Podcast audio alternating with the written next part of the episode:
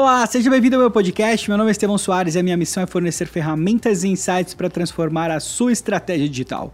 E o episódio de hoje eu vou te deixar aqui com um áudio de um webinar que eu fiz com duas pessoas muito especiais e que eu tenho um super prazer de chamar de amigos a Carol Lima da Resultados Digitais e o Rafael Kiso, fundador da MLabs. Falando nisso, se você não usa MLabs ainda, vai lá, mlabs.com.br, super recomendo.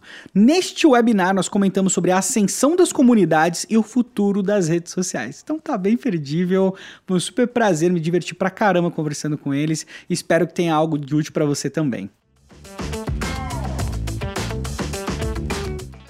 Bom dia, eu sou a Carolina Lima e hoje estamos aqui para mais um webinar da Semana do Futuro do Marketing Digital e Vendas.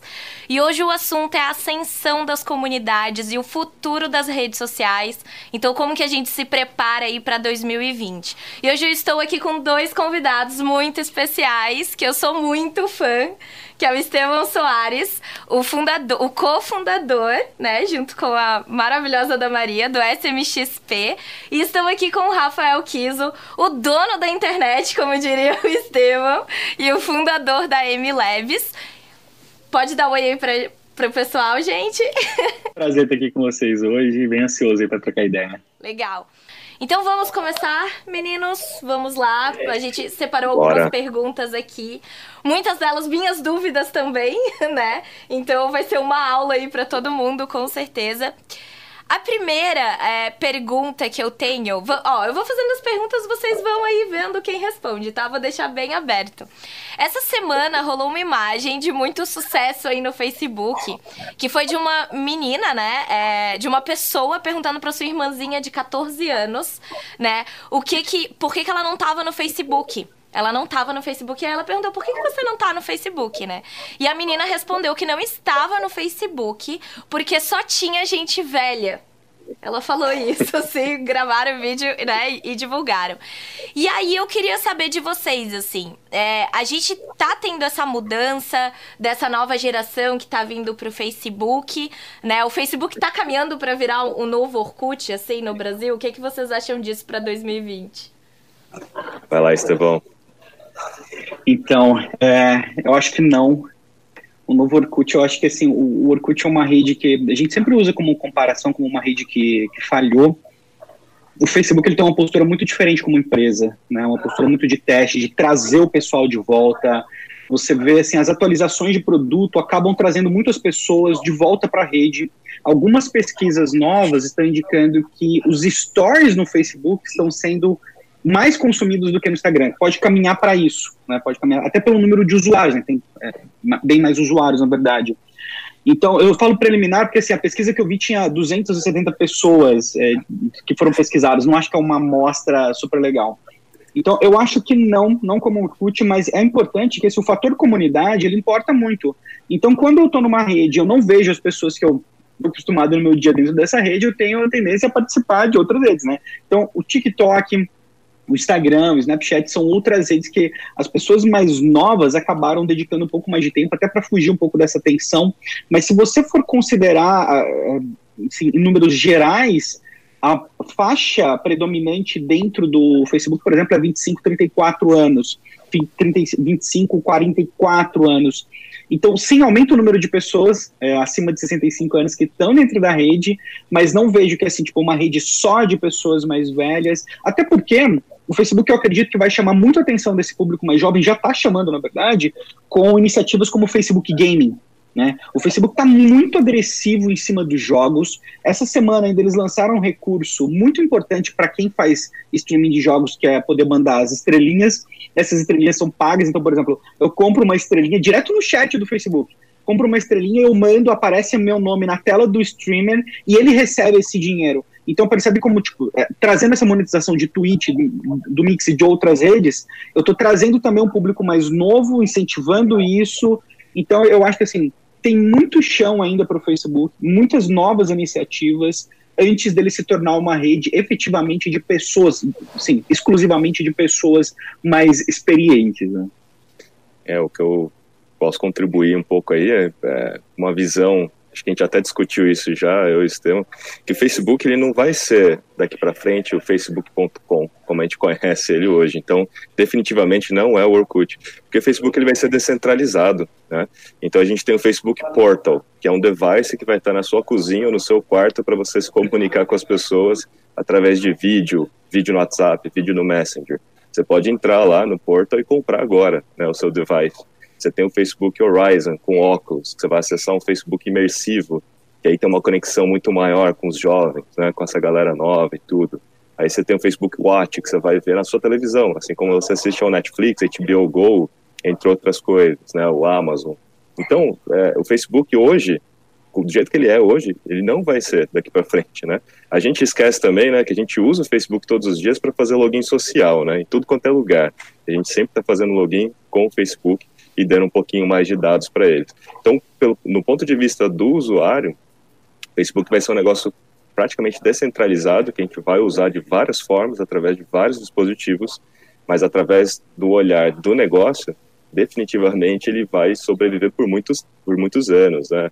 É, tanto pela, pelo Facebook Pay agora, inclusive que eles lançaram, então praticamente todas as transações que a gente for fazer através de WhatsApp, ou Instagram, Shopping, etc., tipo checkout ali nativo, né? Vai ser usando aí o Facebook Pay. Então a gente vai continuar usando o Facebook, no matter what, né? Sem perceber, mas a gente já vai estar tá usando, vai continuar usando ele. Legal. E também, é, até foi um. Eu levei um susto, assim, no, eu acho que foi no último mês, eu estava lá assistindo Globo, né? E aí, o que que aconteceu? Passou do nada uma propaganda do Facebook. Eu fiquei até assim, como assim? Facebook anunciando na Globo, né? E o foco era justamente falando dos grupos, né? Então, trazendo essa questão de comunidades, que eu acho que é o que está mais próximo hoje do, do negócio, né? Pra gente já colocar em prática, assim. Então, uma das perguntas é: quem quer começar a trabalhar com comunidades? Porque de fato a comunidade está vindo aí com tudo, né? Seria um caminho de começo a gente começar pelo Facebook? Será que é esse o caminho que vai virar as páginas, assim? Cada vez mais, talvez as empresas vão é, diminuir, talvez, seu conteúdos nas páginas e irem para as comunidades? Como que vocês enxergam isso? Bom, o Estevão é o cara da SMXP, né? Então, ele tem a experiência para falar sobre comunidades. Então, eu, eu acredito que o, apesar de que o MLabs construiu uma marca, uma comunidade em torno da marca que é fantástico. Até quero que você comente um pouco mais sobre isso depois, porque, por exemplo, em termos de ferramenta, eu acho que é a ferramenta que tem a maior comunidade em torno da marca hoje no Brasil junto com a RD ali. Então, acho que a gente tem dois exemplos legais aqui de resultados digitais MLabs que tem comunidades muito fortes em torno da marca. Depois quero ouvir de vocês, tá? Mas eu acho que os grupos, o, o, movimento todo do Facebook de mídia é para justamente incluir todas as pessoas nesse novo direcionamento da rede, que é comecem pelas comunidades. Comecem, formem comunidades. A atenção, ela ficou muito difícil de ser adquirida. Tem muito barulho, tem é, muitas coisas acontecendo ao mesmo tempo para tirar, para extrair algum valor de uma rede social, você precisa de foco. Nisso, o Orkut ele sempre foi muito incrível por conta dos fóruns internos, das comunidades do Orkut. Né? O Orkut tipo, era uma rede à frente do tempo dele. Ponto. E aí o Facebook trazendo isso, você está falando isso da Globo, eu estava pegando um Uber, eu peguei um Uber para ir num, num evento outro dia, até o evento do Facebook, no Facebook Summit.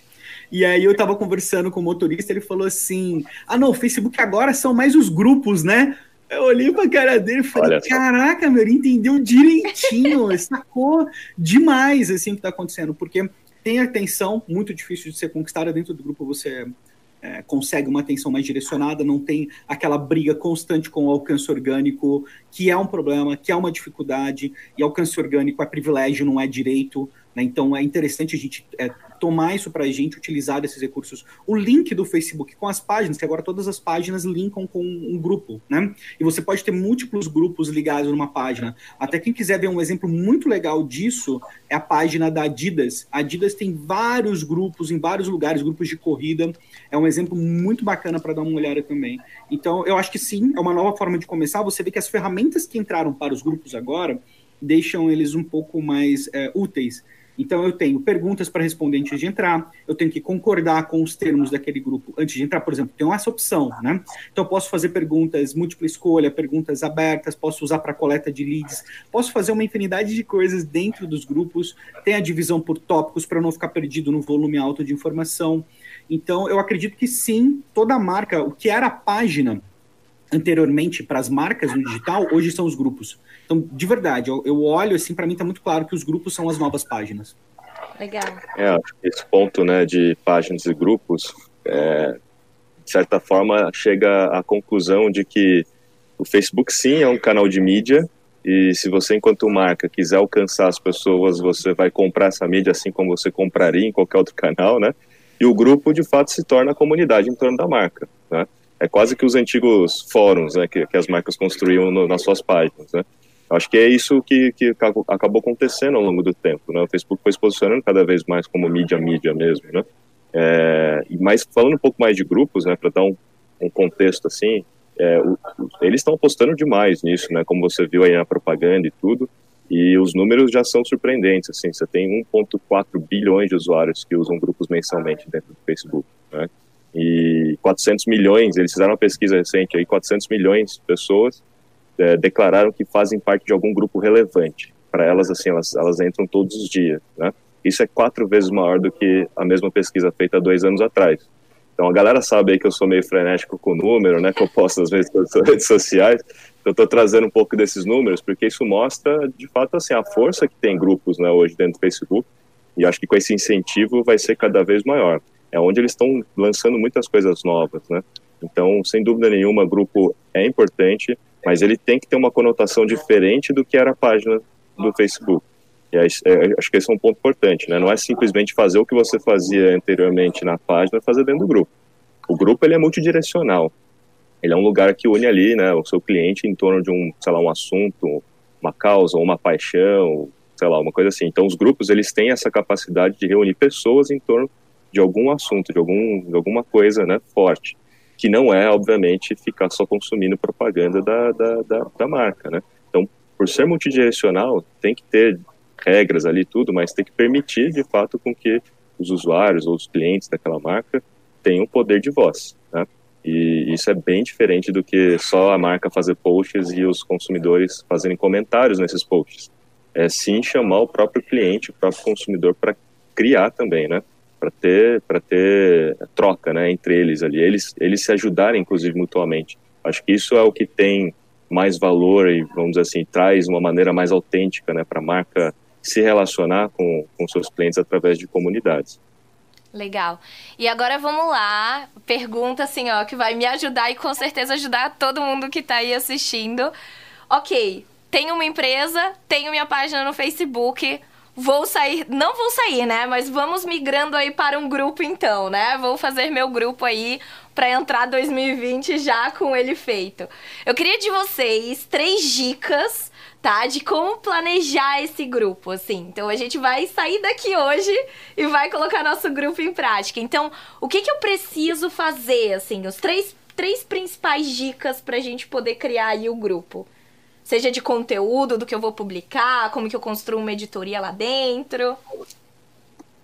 Começa aí, Estevão. Então, eu acho que é importante, assim, só criar um grupo por criar, a gente já viu que não dá certo. Porque, é, assim como as páginas tiveram concorrência, hoje os grupos também têm bastante concorrência. Então, se é mais fácil, definitivamente é mais fácil criar hoje do que vai ser daqui, sei lá, um ano, né? Então a hora é agora mesmo. Mas é importante ficar claro qual que é o benefício que eu vou ter ao entrar dentro desse grupo, né? Uma das formas mais claras de comunicar benefício é escolhendo um nicho. Se eu tenho um segmento específico que eu atendo, um nicho específico que eu atendo, o nome, a descrição já deixa muito claro. Né? Então, por exemplo, se eu vou criar um grupo agora aqui de, de marketing digital, fica claro. Mas eu posso deixar mais específico, eu vou criar um grupo de inbound marketing. Aí já, tipo, marketing de conteúdo, né? Aí já ficou muito mais claro.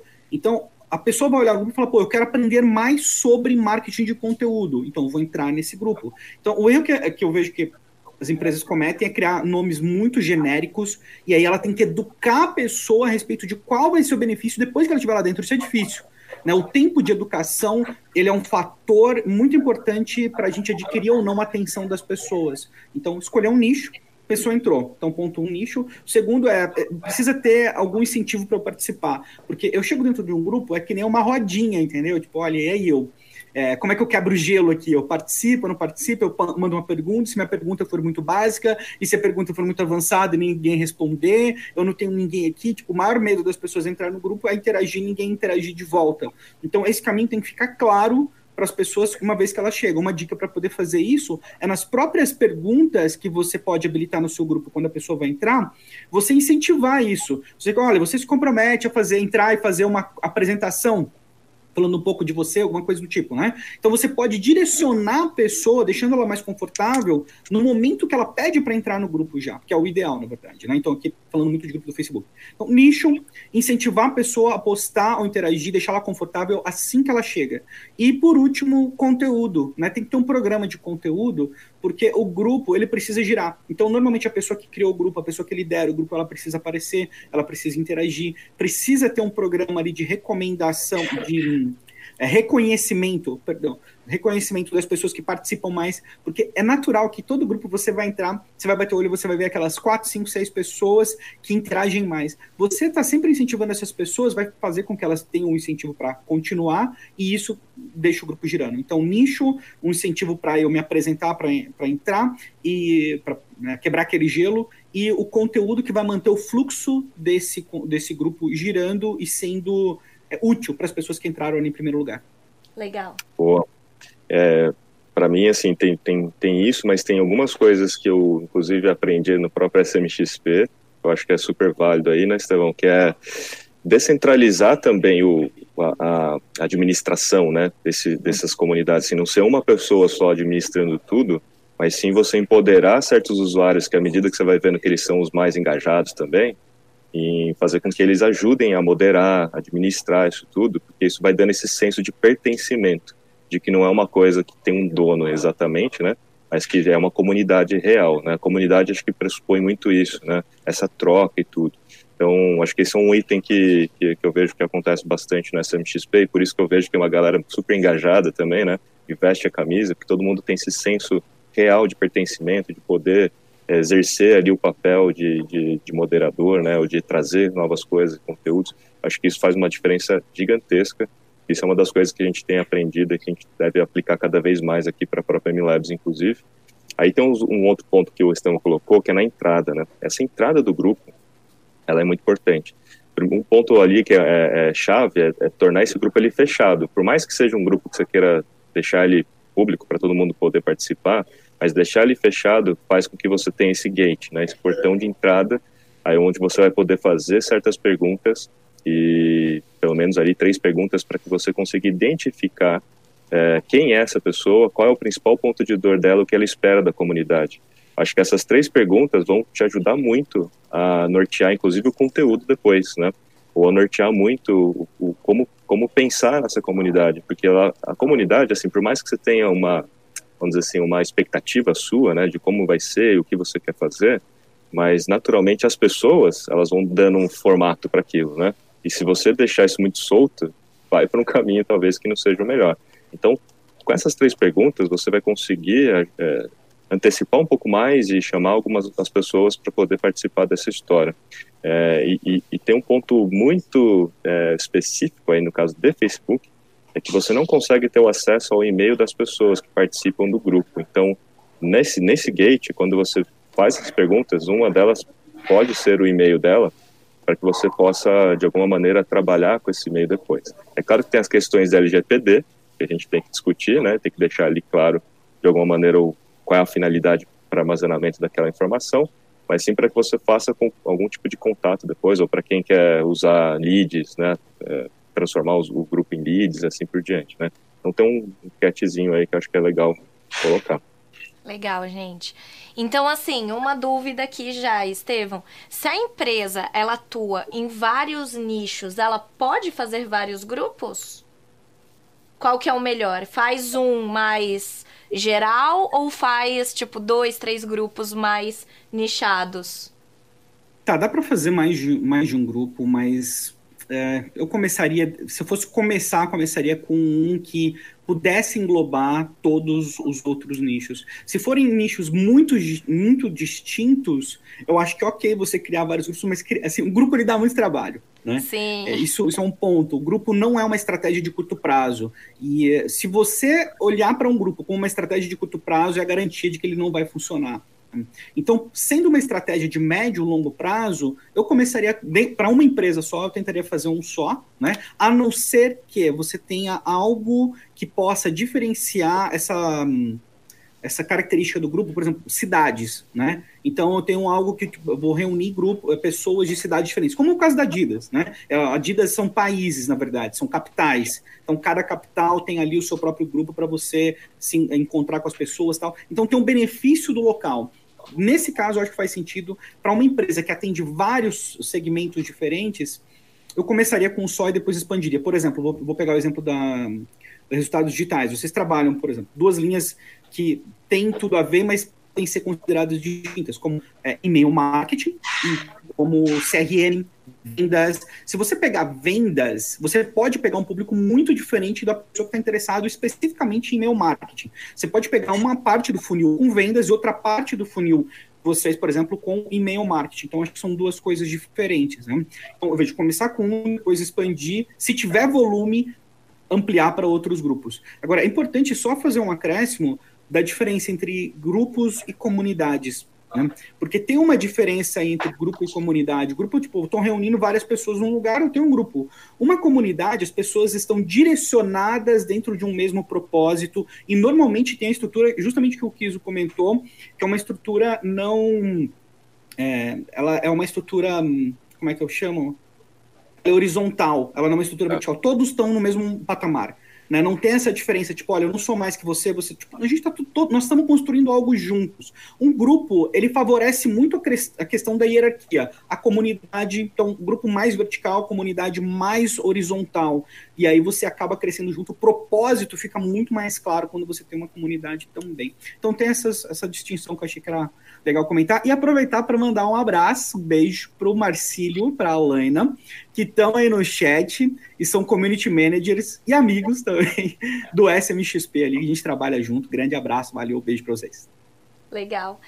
Gente, e aí, vocês falaram da Adidas, né? Do SMXP, inclusive, se você não conhece, gente, procura lá no Facebook. Eu gosto muito do grupo de vocês lá, então vale conhecer. MLabs já tem o Kizo? A gente tem, a gente tem um grupo fechado para clientes. Inclusive, ah. essa é uma das são dos porquês que a gente pede o e-mail na entrada, que é para fazer esse depara, né? Sim. Mas é como, como, como o Sam falou, o propósito da comunidade da MLabs é fazer com que todo mundo queira construir a melhor ferramenta juntos, né? Então a gente estabelece um nível horizontal para que todo mundo tenha poder de voz e a gente de alguma maneira vai tentando gerenciar isso, atendendo as expectativas, né? Sim, legal. E aí, além de vocês, né, do SMXP, da MLabs, e da Adidas, né, Estevão, que tu falou aí que é muito legal. Outros, outros, outras comunidades que vocês conhecem, assim, pra gente dar uma procurada depois e se inspirar. Vocês sabem falar algumas? É, eu posso comentar uma aqui que são parceiros aí, né, de todos aí, que é a Rock, né? A Rock tem o Rock Champions, que eles lançaram aí recentemente, tudo com a plataforma, acho que é o PIP, e o PIP é uma das plataformas aí que vem com esse propósito, inclusive, né, de, de escalar engajamento cliente, transformar aí cliente em defensor de marca, com desafios e tudo. É um formato de comunidade não é exatamente horizontal, mas ele traz assim desafios para engajar clientes né, em torno do, do, processo da marca. Tudo. Então esse é um caso aí que eu tenho visto bastante. A gente tem estudado aqui como a gente pode implementar para a própria Milabs também e fomentar cada vez mais educação também dentro desse sistema, onde não é só de repente a marca quem dá a educação, mas permitir com que a própria comunidade também compartilhe o conhecimento dela com os outros membros, né? E aí tem uma troca real. Então, esse é um, um caso aí que eu tenho visto recentemente. Legal. É, tem um, um, grupo que eu que a Maria a gente acompanha bastante, que é o do Hacker Paradise. Ele é um grupo para pessoas que são nômades e, na verdade, eles querem ter contato com outras pessoas, viajar. A gente ainda não fez essa primeira viagem, mas um dia iremos. Né? Então, assim, ele reúne sei lá, vamos para Colômbia, não sei, vamos para Tailândia. E aí você fica um mês, dois, três ali. Eles têm todo um ecossistema preparado para quem trabalha remotamente. Então, tem é, home office, a internet, eles garantem que vai ser ok. E aí tem programações para você interagir com os outros membros também. Com isso, eles criaram uma comunidade incrível. Então, é, depois você acessa ali, Hacker Paradise. E tem uma empresa também que eu, eu acho que eles fazem um trabalho incrível com comunidade, que é a Salesforce é uma empresa B2B e eles têm um evento né, que se chama Dreamforce, né, que é uma, é uma coisa assim espetacular. O clima de comunidade, é, até o, o, o RD Summit lembra muito disso também, desse, desse apego emocional, desse amor que as pessoas têm, mas a, a Salesforce, dentro de uma linha um pouco diferente, eu acredito, do, do RD, ela traz as pessoas muito para perto e ela utiliza esse senso de comunidade para fazer com, as, com que as pessoas, as empresas envolvidas, desenvolvam para a plataforma deles. Então, é um benefício muito claro, assim, tipo, olha, eu estou participando, estou colocando aqui, estou desenvolvendo para sua plataforma e a gente vai crescer junto, sabe? Então, acho que, assim, um exemplo bem B2C, um exemplo B2B. Legal. Agora vamos lá para as perguntas que a gente já recebeu algumas aqui. Uma pergunta da Romina foi: para empresas B2B, é, comunidades e grupos no LinkedIn, como que tá? Não tá mais em alta? A gente tá ouvindo uma, muito falar agora de Facebook, até né, pela publicidade e tudo mais. Então, como que vocês enxergam isso? Eu posso comentar sim. O LinkedIn, ele tem crescido muito, né? Acho que ele tem um, inclusive acho que das redes sociais o, é o que tem maior alcance orgânico no momento, pelo que eu tenho medido. Mas em termos de grupos é, é forte, sim. É, tem muita gente que usa o LinkedIn diariamente nesse nesse ramo, na B2B, que não usa outras redes. Eu vejo pela pelo meu próprio caso, né? Quando eu publico alguma coisa, são pessoas diferentes que estão em cada em cada um desses canais e tem sim um, um, uma vida ali ativa dentro do LinkedIn já hoje dentro dos grupos. Eles também estão implementando cada vez mais ferramentas para isso.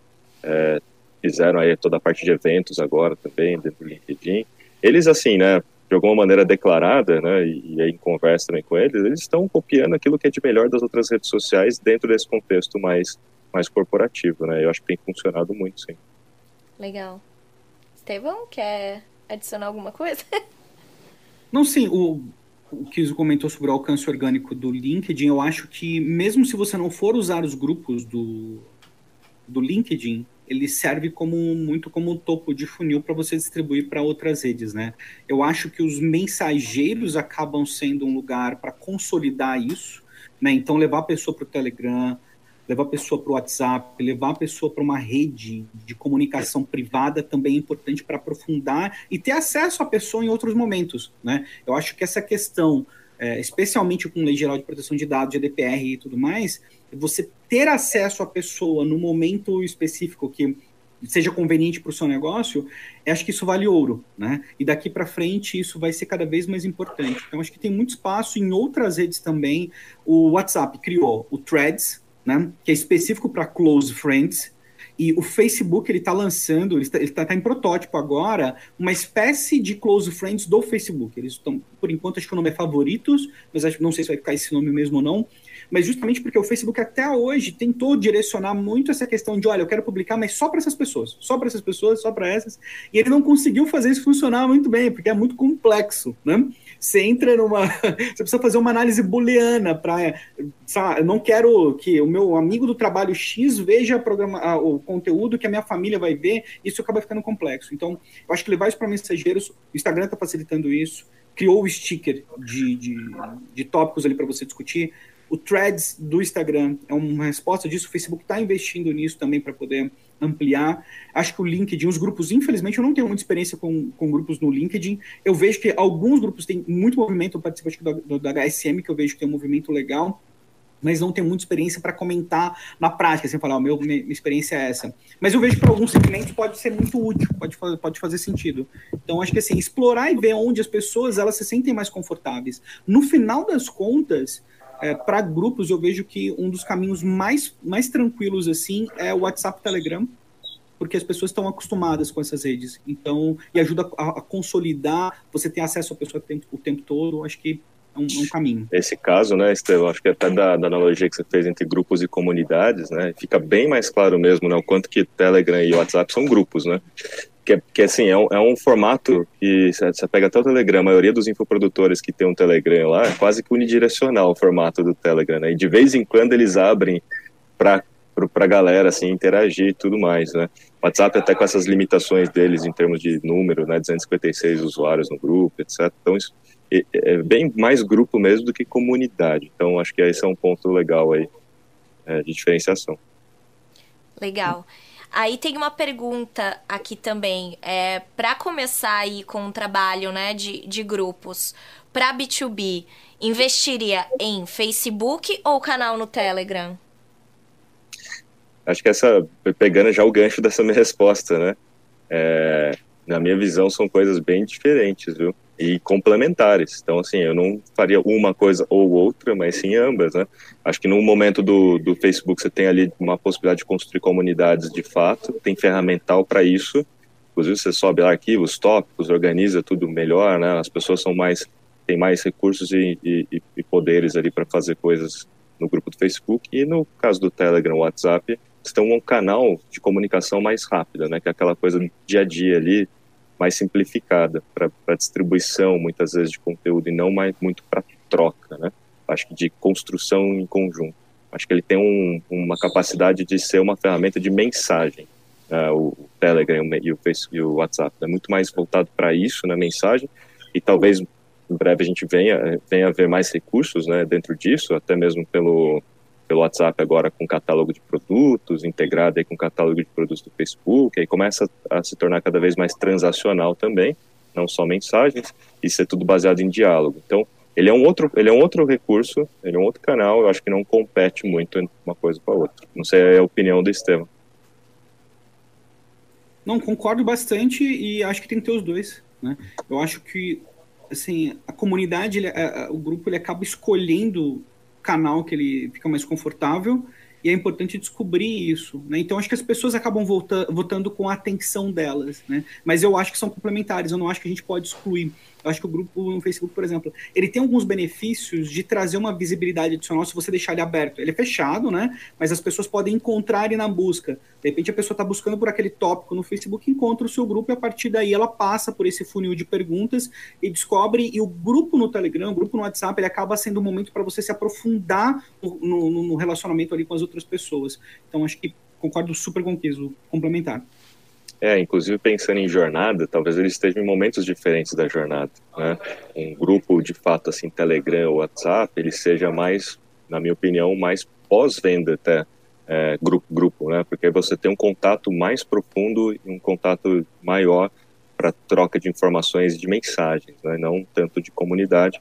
E, inclusive, no caso de WhatsApp, eu recomendaria muito mais você fazer listas de transmissões para distribuição de conteúdo exclusivo para clientes, do que exatamente criar um grupo com clientes. Manter uma comunidade com clientes, ok, mas em termos de grupo e mensagem de distribuição, para criar conteúdo exclusivo, é uma boa opção. Você usar lista ou mesmo Telegram. Isso é uma das coisas assim que eu venho defendendo muito, inclusive ao longo desse ano, que é não pensar só no funil de venda e sim como criar promotores de marca, né? É, pensando no pós-venda. Então, acho que grupos e comunidades são fundamentais para que isso aconteça. Legal, gente. E agora falando então, saindo um pouquinho aí das comunidades e trazendo um pouco das redes sociais, né? Então os canais que a gente precisa aí ficar ligado para 2020. Hoje não tem como fugir, TikTok, né? Tá super. Já tá ficando até popular, né? Antes a gente falava de TikTok, as pessoas falavam, nossa, o que, que é isso? Hoje a gente já fala de TikTok. Eu dei algumas palestras agora até em Minas Gerais, assim, bem no interior. E quando eu falava de TikTok, as pessoas, ah, meu sobrinho tá usando. Então já tem uma noção, né? Que é uma nova rede social. Mas além do TikTok, existe outra rede que já tá no radar de vocês? Para 2020? Olha agora, tipo, uma nova rede, assim, além dela, né? Além das que a gente já conhece. Eu sei que o Estevão é super entusiasta do Snapchat, né, Estevão? Mas, assim, é... ele fala sempre assim, não, então, né? Acho que você pode falar mais depois, mas assim, eu não vejo, além do TikTok, uma nova, assim, despontando como ele mesmo, né? é, eu vejo assim, as, as grandes apostas de 2020, na minha opinião, TikTok, Instagram, LinkedIn. As grandes apostas mesmo. E o YouTube vem crescendo, é, continua crescendo bastante e, e, e, continua sendo extremamente relevante. A gente fala pouco né, sobre o YouTube, mas o YouTube ainda é a propriedade número um em audiência no Brasil. Em segundo lugar vem o Facebook e aí vem os outros. Então, assim, ele é extremamente relevante, penetração animal. Eu falei bastante, inclusive, sobre YouTube versus TV, né, e tudo. Quanto que o YouTube hoje dá um pau, assim, de longe, em termos de quantidade de visualizações, vídeos vistos, né, por usuário. A gente encontra no YouTube aquilo que a gente não encontra na televisão, né, tem uns micro momentos, então, assim, ele é super relevante.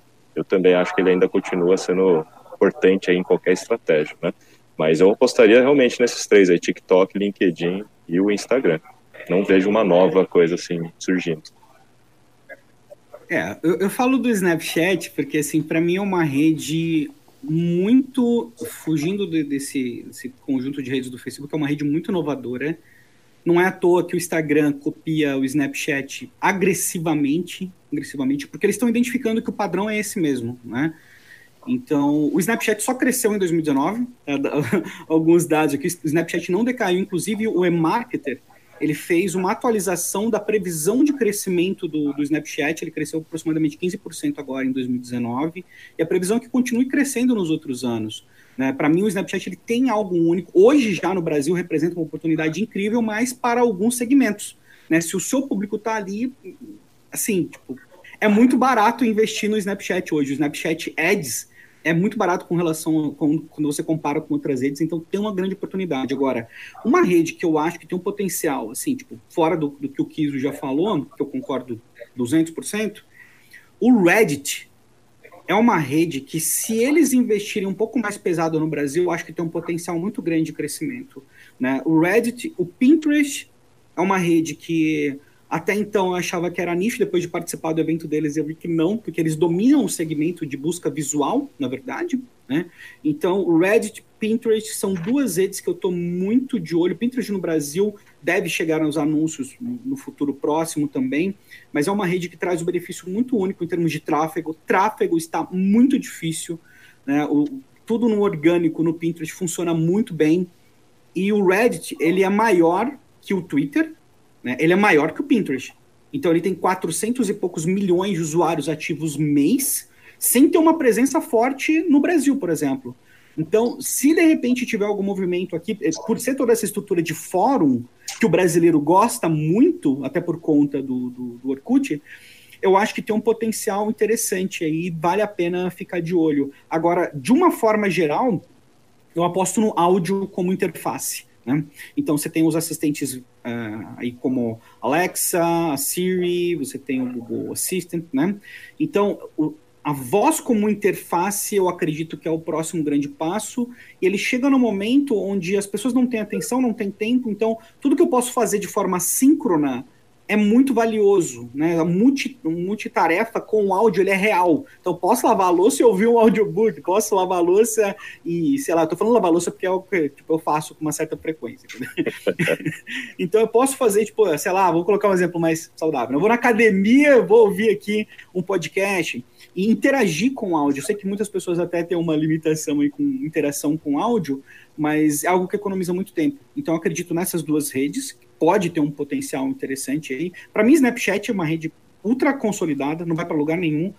No Pint, o Pinterest no Brasil muito forte, crescendo. O Reddit, eu gostaria que ele tivesse uma presença um pouco superior, mas no final das contas, o áudio como uma interface que permeia tudo isso. É, o, completando aí um pouco, Estevão, é, podcast, né, também, né, então assim, é, a gente está falando de rede, mas agora a gente já entrou em outros assuntos, assim, daquilo que pode surgir como novos canais, né, então podcast, sem dúvida nenhuma, é uma grande aposta aí para 2020, o Estevão tá diariamente no podcast dele, sigam ele, eu escuto o Estevão todos os dias, já sou mais íntimo, inclusive, ele nem sabe disso, é, escuto ele no carro, escuto ele em casa, é, é sensacional para mim, é, por, é, assim, sem querer puxar o saco, mas é o melhor conteúdo em podcast para mais digital hoje, é do Estevão. É, e assim, é um canal muito bom, e eu levantei vários, vários dados assim ao longo desse ano, né? a gente já tem 31 milhões de usuários ativos mensais em podcast, é, e a gente tem uma capacidade, um potencial muito maior, né? E, e, e, a parte mais legal, assim, dos dados, né, quando eu falo de podcast, que é, é uma aposta, né? Dois terços das pessoas que escutam um podcast tomam alguma ação depois que escutou. É, isso é uma pesquisa brasileira. Inclusive tem uma outra pesquisa é, que está sendo feita agora, que deve sair em breve aí, sobre isso. Mas assim, dois terços tomaram alguma ação. Se você falou sobre um produto, um serviço ali, ele está muito mais perto, talvez, de uma decisão do que em outros canais, né, em termos de régua. Então, esse é um fator importante aí para quem é anunciante ou para quem é uma marca. Não necessariamente a marca precisa criar seu próprio podcast, mas ela pode estar inserida em podcasts aí em 2020 de alguma forma através dos, dos criadores, né? Então, essa é uma, é uma aposta, sim. Legal. Pô, é... Fantástico. Para complementar um negócio, Carol, sim. porque eu não sabia desse dado de 31 milhões de, de usuários, fiquei muito surpreso, muito surpreso. Isso coloca, o, o, por exemplo, o podcast como uma mídia que tem bem mais usuários que o Twitter no Brasil, por exemplo. Né? Então, dá para ver a relevância disso. Obrigado dos dados aí, cara. Para variar, dando aula. Gente, o Instagram do Kiso, se você não segue ele, segue agora. Eu vou pedir para a equipe da Resultados Digitais deixar no chat aí. Porque o Kiso todo dia publica algum dado que é muito interessante, né? Tem muito número, né? Muito. E a gente consegue aí basear até nossas estratégias em cima dos posts do Kiso aí. Ele sempre tá ligado em tudo. E claro, já aproveitem, né? E sigam o Estevão também, o SMXP. Então o pessoal da Resultados Digitais vai colocar o arroba deles aí no, no chat. E é... o podcast, né? Podcast e o podcast é, do é Estevão. mesmo, né? É, é... Como é que é o nome do podcast lá, Estevão, no Spotify? É, é meu é estratégia digital mesmo. Estratégia digital. Estevão Soares, estratégia digital. É, o Carol, só fazer um adendo aqui rápido, que eu acho que é legal, quando você falou de redes e tal, né, as novas coisas, acho que tem um, um tópico, não é necessariamente uma nova rede, mas é um tópico que está associado a esse que é do social commerce. Acho que isso sim deve ser muito quente daqui para frente. E aí estamos falando do Pinterest, porque assim, Pinterest e o Instagram, eles são os dois que estão se posicionando cada vez mais para social commerce, onde as próprias pessoas, quanto usuários, né, podem de alguma maneira se beneficiar das marcas que elas consomem, que elas gostam, na hora de compartilhar alguma coisa sobre isso. É, isso é uma tendência que está acontecendo cada vez mais. Eu já venho levantando dados aí para falar em breve sobre esse assunto, mas tem é, já é, é, quase que uma espécie de marketplace, né? Então, o Instagram começou com o Instagram, Instagram Shopping, aí você tem agora no o Pinterest também tem os recursos de compra, Aí tem aquela lupinha do Pinterest, que se você pega tipo um look, a pessoa tá com um look, né? Uma calça, uma blusa, um chapéu. Você pega a lupinha e aponta só no chapéu. Ele mostra todos os chapéus dentro do Pinterest parecidos com aquele, já com preço, né? E com botão de compra, né? Então isso é muito legal, isso deve ser muito forte. E tem algumas redes é, que eu venho estudando sobre isso, algumas redes que já têm um, um mecanismo parecido com o marketing de afiliados, é, apps, na verdade, já tem um mecanismo parecido com o marketing de afiliados. Se você, enquanto usuário, cliente daquela marca X, você já faz selfies, você já posta fotos com, a, com aquele look, por que não ganhar dinheiro com isso também, né? Se esse look, é, a composição dele é da marca A e B, se alguém clicar no seu look e comprar, de repente, aquela mesma blusa, a mesma calça, ou comprar algum produto daquela mesma marca que você usou, naquele seu post, você ganha comissão por isso. Então isso é uma das coisas que, que, que deve despontar aí, talvez não é tão 2020, mas acho que já começa a ter é, indícios claros de social commerce, né? Tem o Bazar Voice, é, que, que é bem isso, essa plataforma aí que, que, que, gera social commerce. Você tem a própria Magazine Luiza, que é acho que é o maior case brasileiro, a Magazine Luiza. E os caras são super pioneiros desde sempre, né? É, desde 2012 eles já têm vitrines virtuais para os usuários. O próprio cliente pode criar uma vitrine virtual do Magazine Luiza e ele recebe ali de 2,5% a 4,5% de comissão para cada produto vendido para os amigos. Né? É, então esse é um case já local, mas tem outros cases mundiais aí nascendo, principalmente na área fashion, de moda. Se você postar alguma coisa, você enquanto usuário normal, não precisa nem ser influenciador digital, e se alguém comprar através do seu post, você ganha comissão. Então, acho que o, o, o Pinterest e o Instagram devem caminhar cada vez mais para ter recursos parecidos com isso. Legal, legal.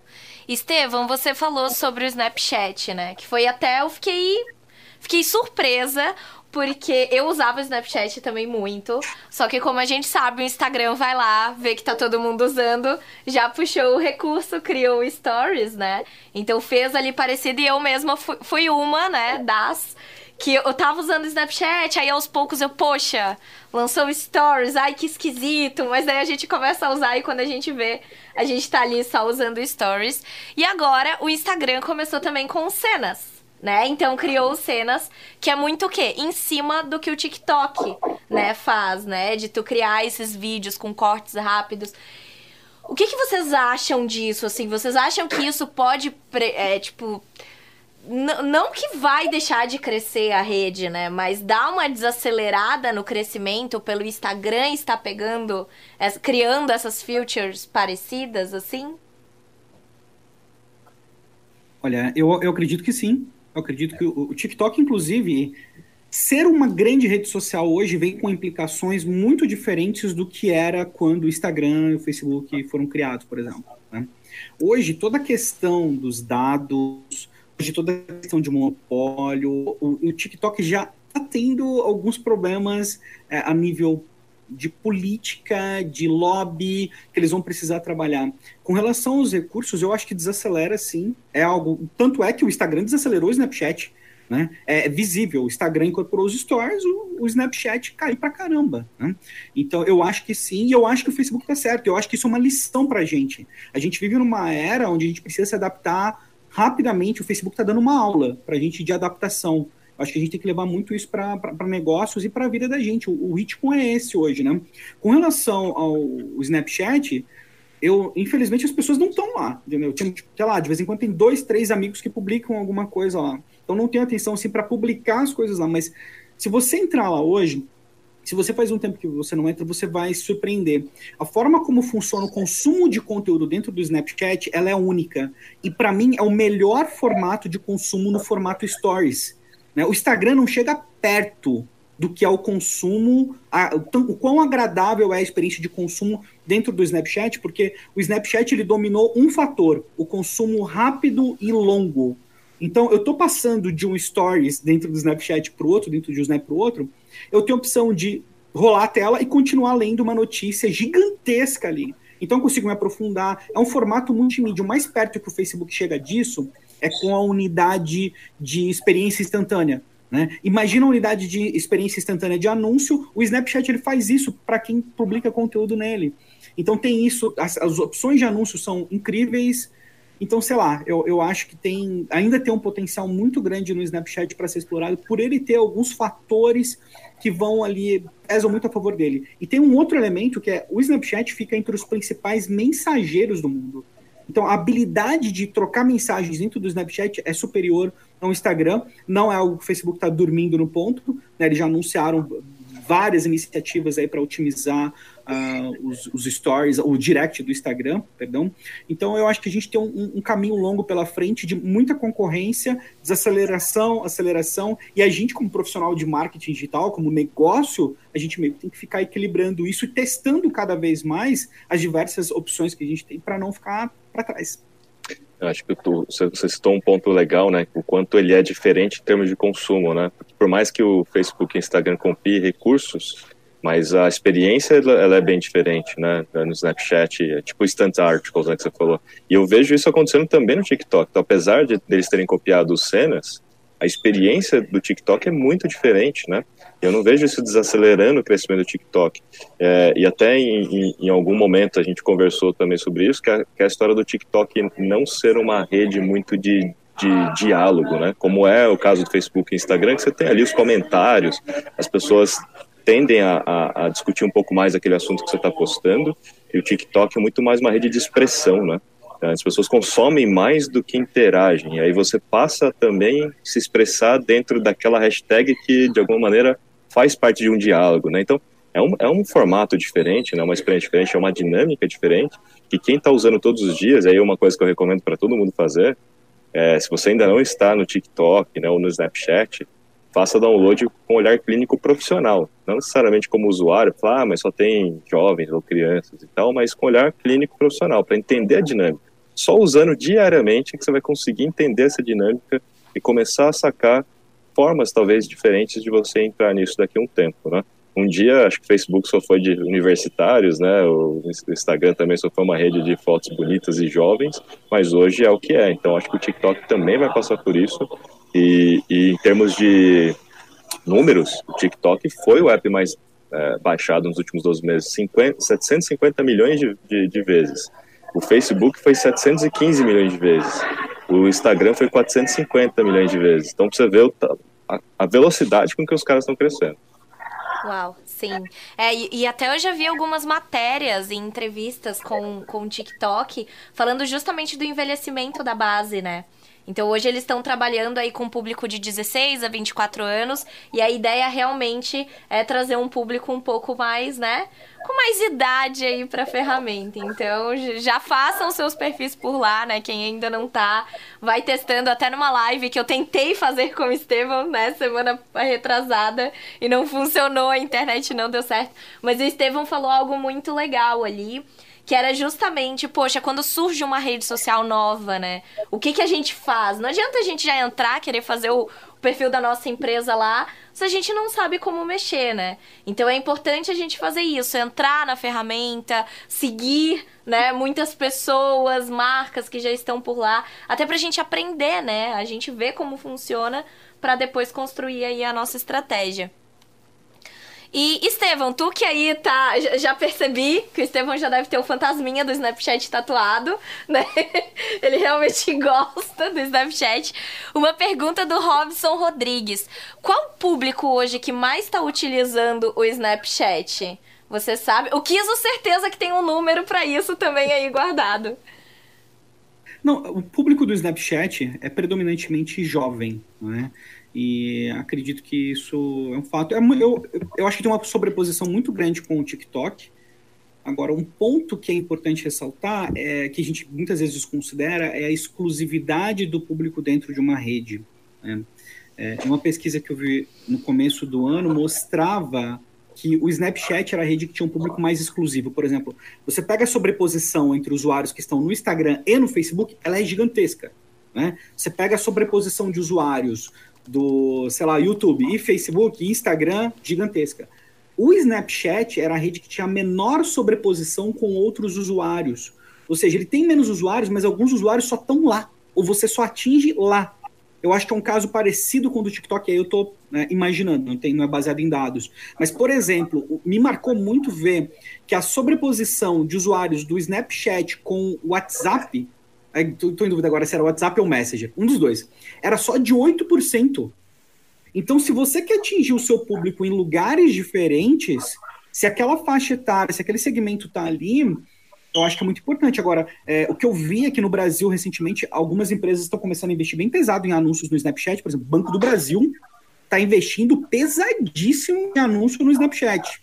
A Unip, a faculdade está investindo pesadíssimo. Agora, pô, você pode imaginar que não está falando só com o público ultra mega jovem, a gente está falando de uma faculdade de um banco. Por que, que o Nubank não está no Snapchat? O Nubank não anuncia no Snapchat. Faria todo o sentido do mundo eles anunciarem lá. Então, assim, tem a questão do público da rede ser predominantemente dentro de uma faixa, mas existem oportunidades. A vantagem da gente se antecipar com uma rede que é uma tendência é justamente o terreno não está pronto. É a gente ajudar a construir, é, é construir, é ter uma atenção desproporcional, justamente porque você chegou primeiro. Né? Chegar primeiro não é fácil. Eu acho que é, é, complexo mesmo, é difícil, é desafiador, mas você colhe esse benefício no longo prazo. Eu vejo que às vezes a gente fica olhando para as tendências, mas está esperando ela ficar consolidada. Aí todo mundo já está lá, entendeu? Aí, não, aí você não está seguindo a tendência, você só está fazendo o que todo mundo está fazendo, que foi o que aconteceu com o Instagram. Instagram, 4, 5 anos atrás, estava muito longe do que é hoje. Eu fico imaginando se eu tivesse começado a trabalhar ativamente no Instagram 4, 5 anos atrás, eu teria colhido um benefício muito grande hoje. Então, quando a gente olha para Snapchat, quando a gente olha para TikTok, quando a gente olha para Pinterest, quando a gente olha para LinkedIn, são redes que eles representam essas oportunidades para Twitter, essas oportunidades incríveis para o futuro. Então, acho assim, faixa responder diretamente sua pergunta. Faixa etária, acho que predominantemente jovem, mas isso não significa que não haja uma oportunidade incrível, dependendo do seu segmento. Legal. O YouTube entra nessa também, né?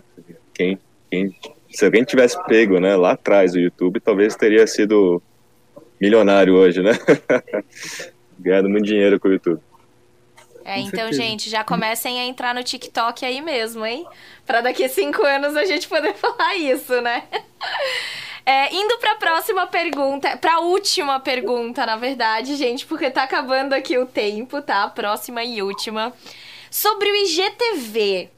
Como que vocês enxergam? Até um tempo atrás, quando a gente publicava até vídeo horizontal no IGTV, porque o ideal é ser vertical, né, gente? A gente tá falando de smartphone, aí ficava aquele aquela parte de cima e de baixo meio embaçado, assim, né? E hoje não, eles já estão até fazendo. Você pode virar o celular agora, uns meses atrás já começou a mudar isso, né? Você já consegue até ver o vídeo na, na horizontal. Então eles estão melhorando, né? Essa experiência no IGTV. Como que vocês enxergam? Enxergam isso, assim, para os próximos meses? É, o IGTV vai ganhar novos recursos, né? Está bem claro já. Ele vai ter basicamente ali por tópicos também e tal. Mas é, assim, em termos de estratégia, o IGTV ele vai ser parecido com uma estratégia de montar um canal no YouTube. É, o YouTube ele tem dois, vamos dizer assim, duas, duas vias complementares muito legais. Né? Uma para encontrabilidade, é tipo SEO, então você vai montar vídeos e tudo que vai corresponder a uma busca e ganhar audiência em cima disso. E você tem a outra via de se, se entender como um canal de televisão, vamos dizer assim, montar uma programação e toda terça, quinta e sábado lançar um vídeo novo, que é um vídeo que não necessariamente as pessoas estão procurando, mas sim é, para assinantes, né? Para quem te segue e tal, fica esperando aquilo. O IGTV ele tem mais essa característica de assinantes, né? De, de você montar uma programação. Então, eu vejo que é um caminho interessante estratégico para se, se fazer, é pensar dessa forma. É um conteúdo mais do tipo hub, né, onde você distribui, não necessariamente as pessoas estão procurando, e ele vai ter esses tópicos e tudo. Então, a marca ela vai começar a se organizar cada vez mais nesse sentido. Então, o IGTV deve ganhar novos recursos, tem, inclusive, uma limitação maior já, né, não só questão do vídeo ser horizontal, mas para quem é um um usuário verificado, se eu não me engano, acho que liberou para todo mundo. Pelo computador, é só pelo desktop você consegue subir vídeo de até uma hora. Aí só pelo computador. Aí vídeos mais longos, né? Então, eles estão testando esse, esse, vamos dizer assim, vídeos mais longos, estão testando esse formato aí mais longo. Mas eu acho que é uma aposta muito grande, sim, viu? IGTV, inclusive, eu, eu, a gente tem aqui casos bem claros da MLabs, de vídeos no IGTV versus vídeos no YouTube, com a mesma proposta e tudo para assinantes é, assim, brutalmente o IGTV ganha. Ganha mesmo, porque o, a entrega orgânica dele está muito superior. Legal. É, eu estou muito receoso com o IGTV. Muito, muito receoso. Eu acho que o IGTV vai funcionar muito bem é, depois de uma busca. Aliás, uma busca é a, o ponto que está faltando para o Facebook para consolidar ele como um concorrente definitivo do Google, né? Tá faltando a busca do Facebook para dentro do Facebook, dentro do Instagram. Eu fico muito receoso com o IGTV, porque boa parte dos números dele não vem porque simplesmente a pessoa entra no perfil e entra no IGTV. É porque o IGTV aparece no feed do Instagram e o feed do Instagram já tinha, já tem um volume considerável ali, entendeu? Então eu, eu achei os recursos novos incrível, incríveis. A, a questão de você poder mudar ali, criar episódios eu acho que é fantástico, mas, sabe, eu tô tendo muita dificuldade em entender o IGTV como algo que vai funcionar no formato que ele está hoje. É, o Kiso comentou das mudanças, eu acredito que ele precise dessas mudanças, seja extremamente necessário para ele passar a ter uma relevância. Porque se você tirar o alcance do IGTV do feed do Instagram hoje, ele é, é irrelevante. É, ele, ele volta ao que ele foi no começo, né? No é, começo ele, ele não deu certo, né? Sim. Então eu estava vendo uma, até uma pesquisa do Social Media Examiner, que eles fizeram, eles fazem um relatório anual de consumo de vídeo também, né? O IGTV hoje, ele está abaixo do consumo de vídeos dentro do LinkedIn, por exemplo, que é uma rede que tem vídeos há não muito tempo. Né? Então, assim, acho incrível, acho maravilhoso o formato, as opções que a gente tem na vertical, eu acho que elas, em termos de criação, de criativo, assim, eu acho que representa uma oportunidade gigante. A gente tem que aprender a produzir conteúdo na vertical, ponto. Tanto é que o YouTube está se adaptando para isso também. Eu não, eu teria assim, olharia como uma oportunidade, mas eu não sei. Eu tenho uma, eu acho, eu preciso de mais tempo para ter uma opinião formada. Minha opinião hoje sobre o GTV é que ele é interessante porque o Instagram está distribuindo ele agressivamente no feed. Então é bom para o seu perfil no Instagram, como estratégia geral de vídeo.